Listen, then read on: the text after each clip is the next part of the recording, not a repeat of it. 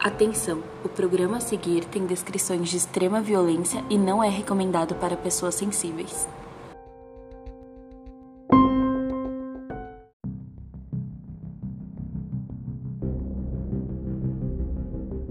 Olá, pessoal, eu sou a Nath. E eu sou a Joyce. Sejam muito bem-vindos ao Clube do Terror. No episódio de hoje, caso Araceli, uma vida que foi interrompida na idade do sonho, pureza e brincadeira. Aos oito anos de idade, a menina Araceli foi raptada, drogada, estrupada, morta e carbonizada no Espírito Santo. O corpo foi deixado desfigurado e em avançado estado de decomposição, próximo a uma mata, em Vitória. Dias depois de desaparecer e quatro décadas depois, ninguém sabe quem a matou. Araceli era a segunda filha do eletricista espanhol Gabriel Crespo e da boliviana radicada no Brasil, Lola Santos. Ela nasceu na capital paulista e chegou a morar com os pais e o irmão mais velho na cidade de Cubatão, no mesmo estado. Quando Araceli era bebê, ela sofria de uma doença respiratória e a cidade era ruim por conta da poluição. E por esse motivo, a família decidiu mudar-se para o estado do Espírito Santo, eles viviam numa casa modesta, na rua São Paulo, que hoje se chama Rua Araceli Cabreira Crespo, no bairro de Fátima, na cidade de Serra, vizinha Vitória. Por conta do horário do ônibus, que a levaria de volta para casa, a mãe Lola pediu para que, a, que a Araceli saísse mais cedo da escola. O horário de saída de Araceli era às quatro e meia, mas para não perder o ônibus e chegar muito tarde em casa, a menina passou a sair da escola às 4h10. E naquele dia, como de costume, a diretora da escola levou a menina só até o portão, mas não esperou o ônibus passar. E nesse momento, eu já desconfiei da diretora. Por que naquele dia ela não esperou com a menina, sabe? Eu achei muito esquisito. Ela bom, ela deve, bom, aquele dia em específico ela não espera, eu achei isso estranho. Mas e, gente, uma coisa, a gente tem que lembrar que os tempos eram outros e as ruas não eram tão perigosas assim. Hoje em dia, você morre de medo de liberar seu filho de 8 anos para pegar um ônibus. Eu tenho um filho de 7. Eu nunca ia deixar ele andar de ônibus sozinho em São Paulo, com essa idade. Então, é muito da época em que você vive, né? Em maio de 1973, a ausência de Araceli foi notada pelo pai, quando a menina não voltou para casa depois da escola o Colégio São Pedro, na rua General Câmara, no bairro de, da Praia do Sul, em Vitória. E segundo uma testemunha que viu uma criança, a criança pela última vez, que era um adolescente que estava em um bar entre o cruzamento das avenidas Ferreira Coelho e César Hilal, em Vitória, alguns minutos de onde a, a Célia estudava. Mais tarde, ele contou à polícia que na época percebeu que a garotinha não tinha entrado no ônibus. Ele até gritou para ela: olha, você vai perder o ônibus, você vai perder o ônibus, mas ela não deu muita atenção. Em vez disso, a menina estava brincando com um gato no bar. E depois daquilo, ela jamais foi vista novamente. E 46 anos depois, os culpados do crime ainda não foram condenados.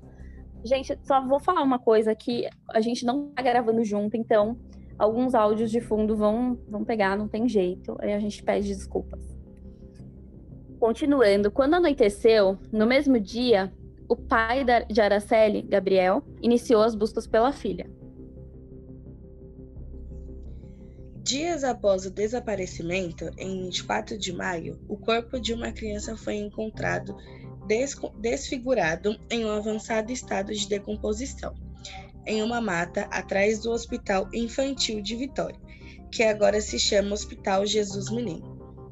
Quem encontrou o corpo de Araceli foi um menino de 15 anos, Ronald Monjardim, que foi caçar passarinho perto de, perto de sua casa. Encontrou o corpo da menina. Assim que achou o corpo, o menino imediatamente chamou seu pai, Rogério Monjardim.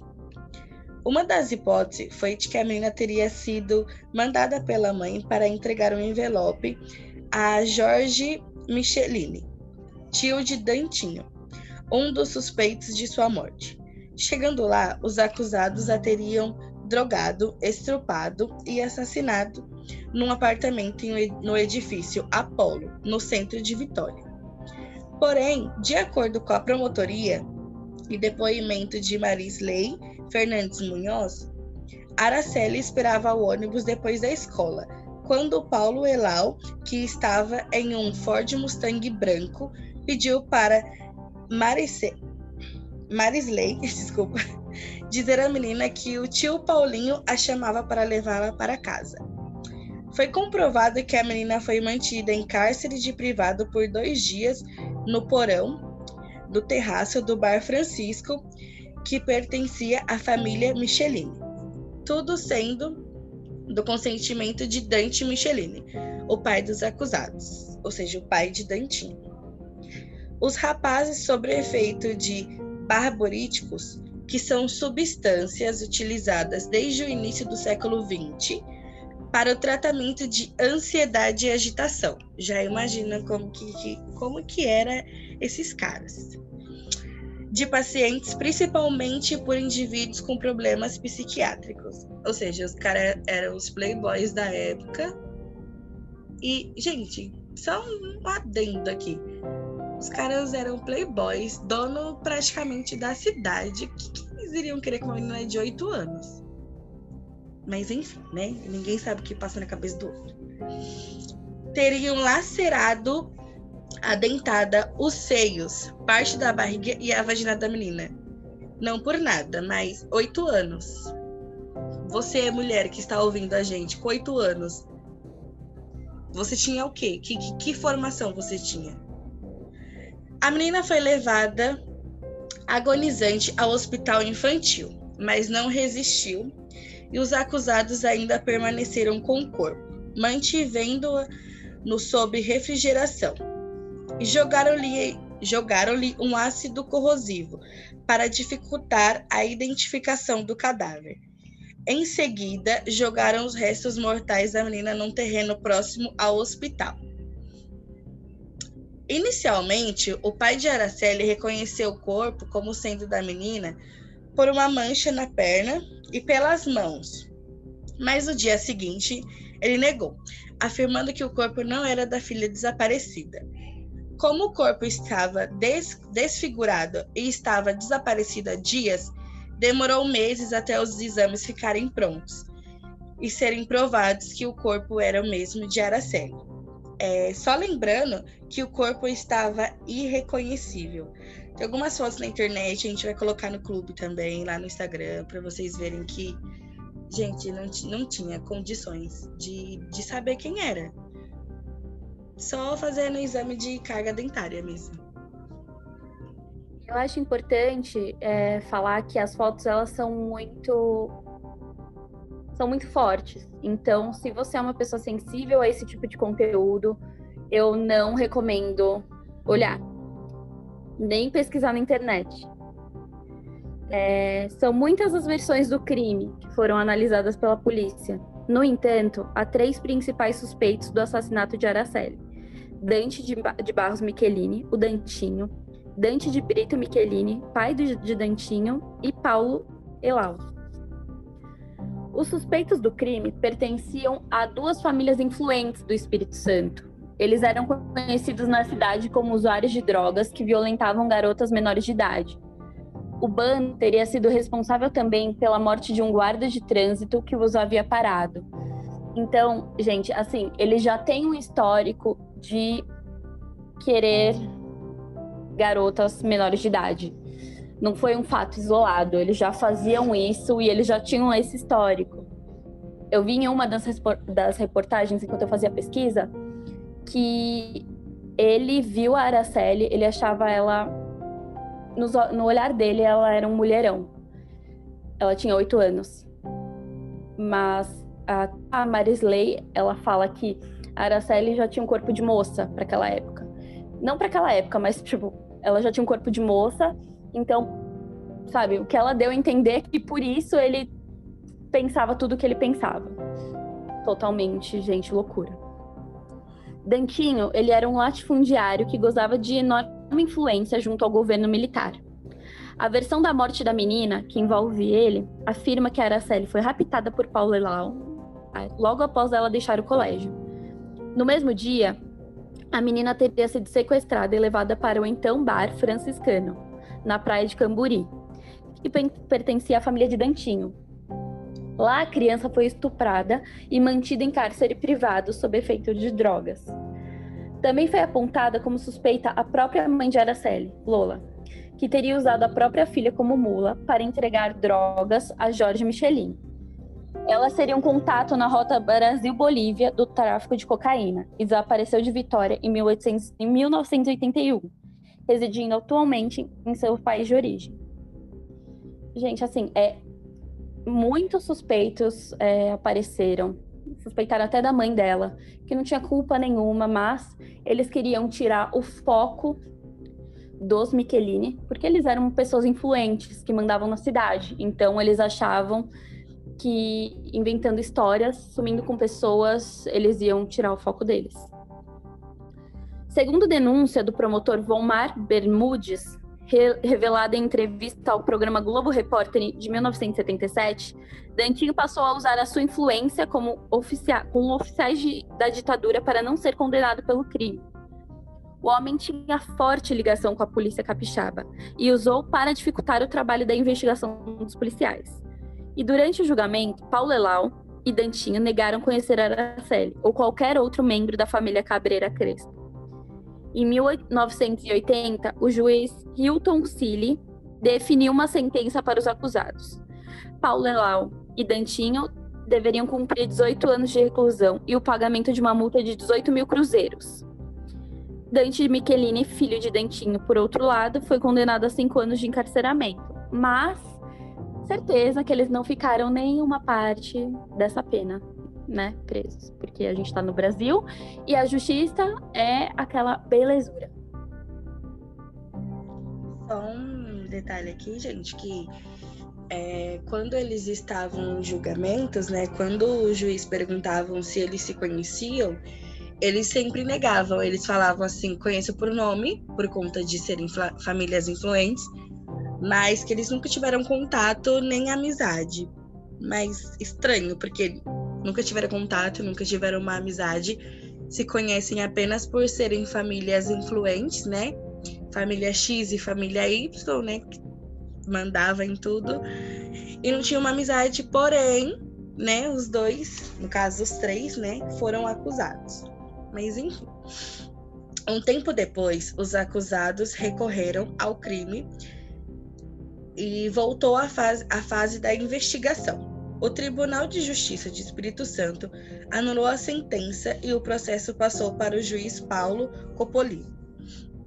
O, o novo juiz responsável pelo caso escreveu uma sentença de mais de 700 páginas, que absolvia os acusados por falta de provas. O processo foi engavetado e até hoje permanece sem solução. Segundo o relato do autor José Loureiro, que escreveu o livro Araceli, Meu, Meu Amor, o segundo, o, o caso. Desculpa, gente. O caso sobre a morte da menina resultou em 14 óbitos, seja de possíveis testemunhas até possíveis interessados em, em desvendar o crime. Ele próprio, enquanto pesquisava sobre o homicídio em Vitória, durante a produção do livro, teria sido alvo de uma tentativa de queima de arquivo. Sobre o caso Araceli, também ocorreram denúncias sobre subornos de policiais e álibis forjados. Entre os mortos das investigações estão jo estavam um jovem de 17 anos, Fortunato.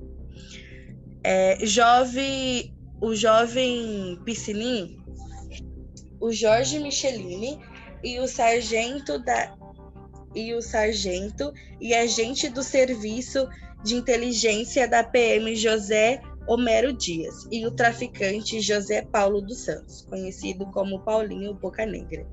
É, gente, só um, um adendo aqui que esse jovem, o Fortunato, ele inclusive foi também é, colocado como culpado pelos talvez assassinos, talvez não, né? Porque ninguém tem essa certeza. É, com um pedaço de saia que acharam enterrado no onde ele morava, enfim.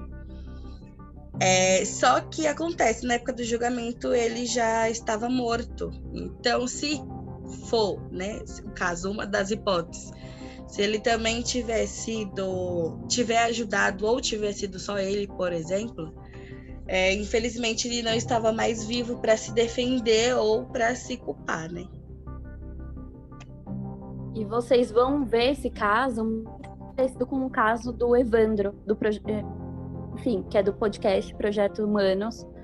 Eu vejo muitas semelhanças com, com esse caso da Araceli. E, gente, quantas crianças não morrem é tão difícil pensar nisso e, sabe, lidar com isso, eu não consigo.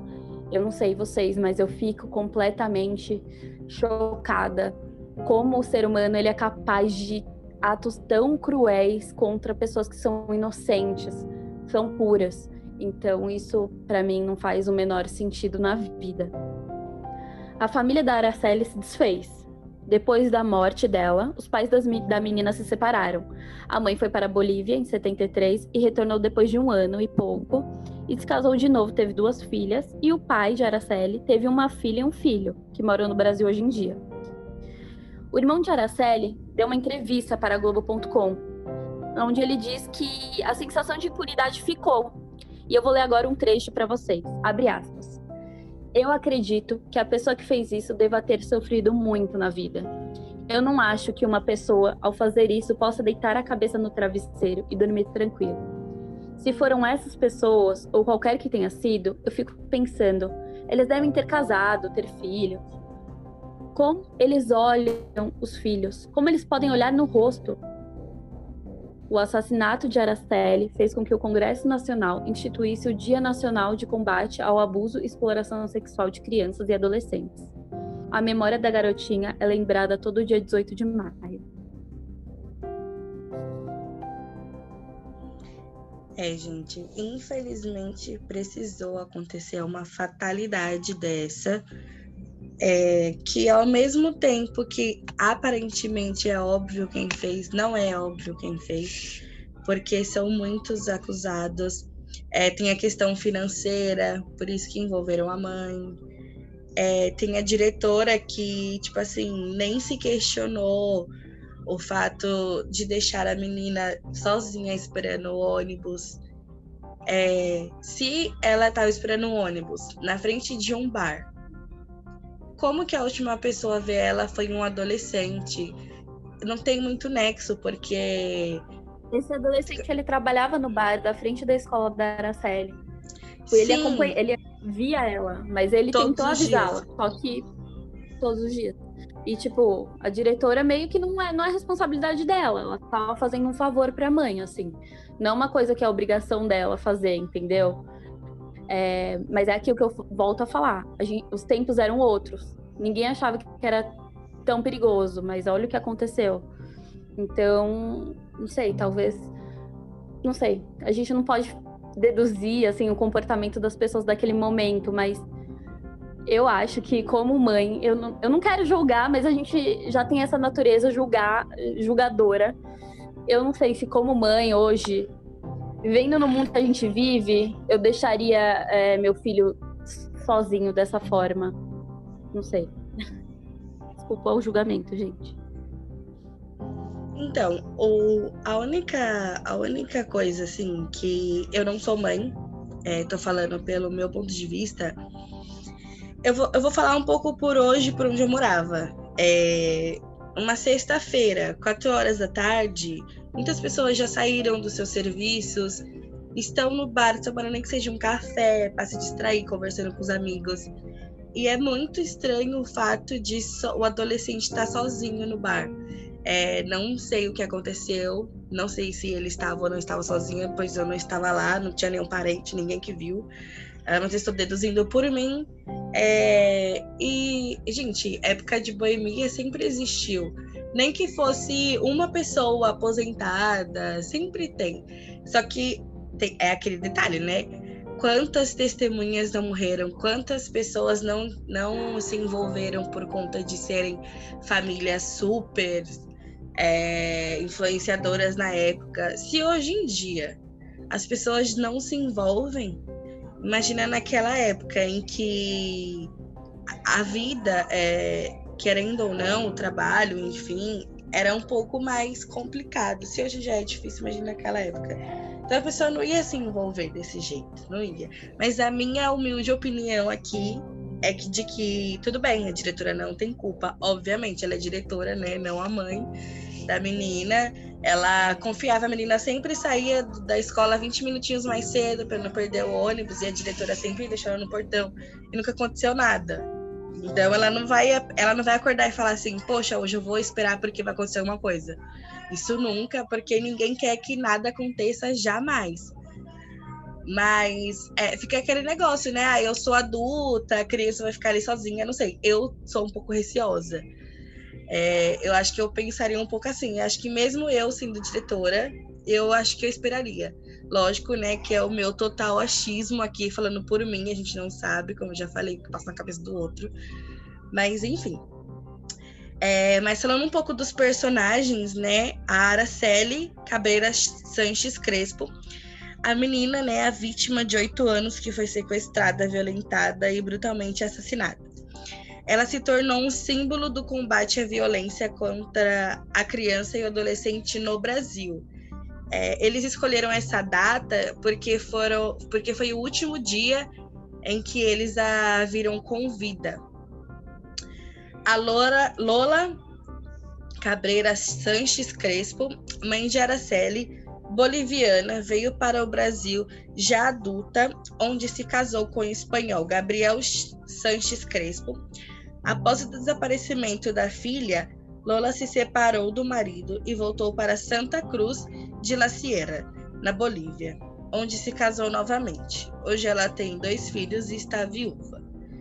Gabriel Sanches Crespo, pai de Araceli o espanhol trabalhava como eletricista em uma empresa que prestava serviço para campan é, campan Companhia Siderúrgica de Tubarão. Ai, gente, desculpa. Depois da morte da filha, Gabriel se separou da mulher e formou uma nova família. Ele morreu em 2001, mas deixou, além do irmão de Araceli, outros dois filhos. É, eu imagino aqui por mim, pelas pesquisas, que depois da sua esposa ter sido acusada, deve ter sido um, um baque assim na vida dos dois. Luiz Carlos Cabreira Sanches Crespo, irmão mais velho de Araceli. Ele tinha 13 anos quando a irmã morreu. Ele morreu na Serra, no Espírito Santo, mas se casou e foi para, e foi para o Canadá. Ele é o atual proprietário da casa da família do bairro de Fátima, na Serra. Os acusados, Paulo Elau Dante Brito Michelini, o Dantinho, e Dante de Barros Michelini, os três principais acusados da morte de Araceli, os Michelines, já estiveram entre os maiores proprietários de terra do estado. É, com interesses na indústria e no comércio, os Elaus estão entre os maiores comerciantes com interesses, com interesses na hotelaria e no ramo imobiliário. Paulo e Dantinho continuaram vivos e morreram no Espírito Santo. Já Dante Michelini já faleceu. A esposa do crime, a esposa, ai gente, perdão. A época do crime, ele já havia mais de 50 anos. É, se eu não me engano, ele tinha 52, o Paulinho tinha 27 e o Dentinho tinha 23 anos. Uma das principais avenidas de Vitória recebeu o nome do pai de Dante e avô de Dantinho, Dante Michelini, em homenagem aos seus trabalhos no desenvolvimento da época é, na economia do Estado. O fato da avenida ter o um nome relacionado à família de um dos acusados do crime já foi motivo de protesto na capital do Espírito Santo. E em 2013, quando o desaparecimento de Araceli completou 40 anos, um grupo se movimentou para mudar o nome para Araceli.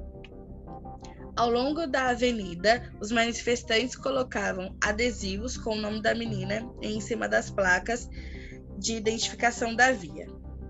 Em 2011, Paulo Elau foi preso durante a operação suspeito de falsificar documentos entregue ao desaparecimento estadual do trânsito, o Detran. É, Nelson Santana, perito que estudou o caso da morte de Araceli ao Jornal Nacional em 1977, Nelson explicou que a menina morreu após ser submetida a uma intoxicação por baburico, medicamento usado como sedativo. Além disso, ficou evidente que a vítima sofreu traumatismo quando ainda estava viva. É, gente, realmente é um caso bem, bem complicado. A lista de acusados, além de ser extensa, porque é uma menina de oito anos, três pessoas para causar a morte dela, eu imagino que essa menina deve ter passado. Mesmo após anos, o desaparecimento de Araceli, o assunto ainda é um mistério. Além da grande parte das testemunhas terem morrido e as que ainda estão vivas se recusam a falar do assunto. E, gente, uma coisinha aqui também que eu vi quando eu tava dando uma pesquisadinha nesse caso também é que quando eles estavam teve um segundo julgamento, né, e tudo mais, que eles responderam é, em liberdade momento algum eles ficaram presos, no caso na cadeia. Assim que foi batido o primeiro martelo que eles foram acusados, como eles não tinham passagem pela polícia, eram famílias influentes, enfim, teve tudo aquilo, eles tiveram o entre aspas privilégio, né, de responder na casa deles, ou seja, eles pagaram por um crime que talvez sim, talvez não, né? Eles cometeram na casa deles, nas mansões, enfim, e tudo mais. Mas a pergunta que não quer calar, né? Quem matou Araceli e por que matou Araceli? Se você tem alguma dica, alguma dúvida, alguma coisa, quiser compartilhar com a gente, vai lá no Insta, que a gente quer muito saber. Sim, a gente quer muito saber.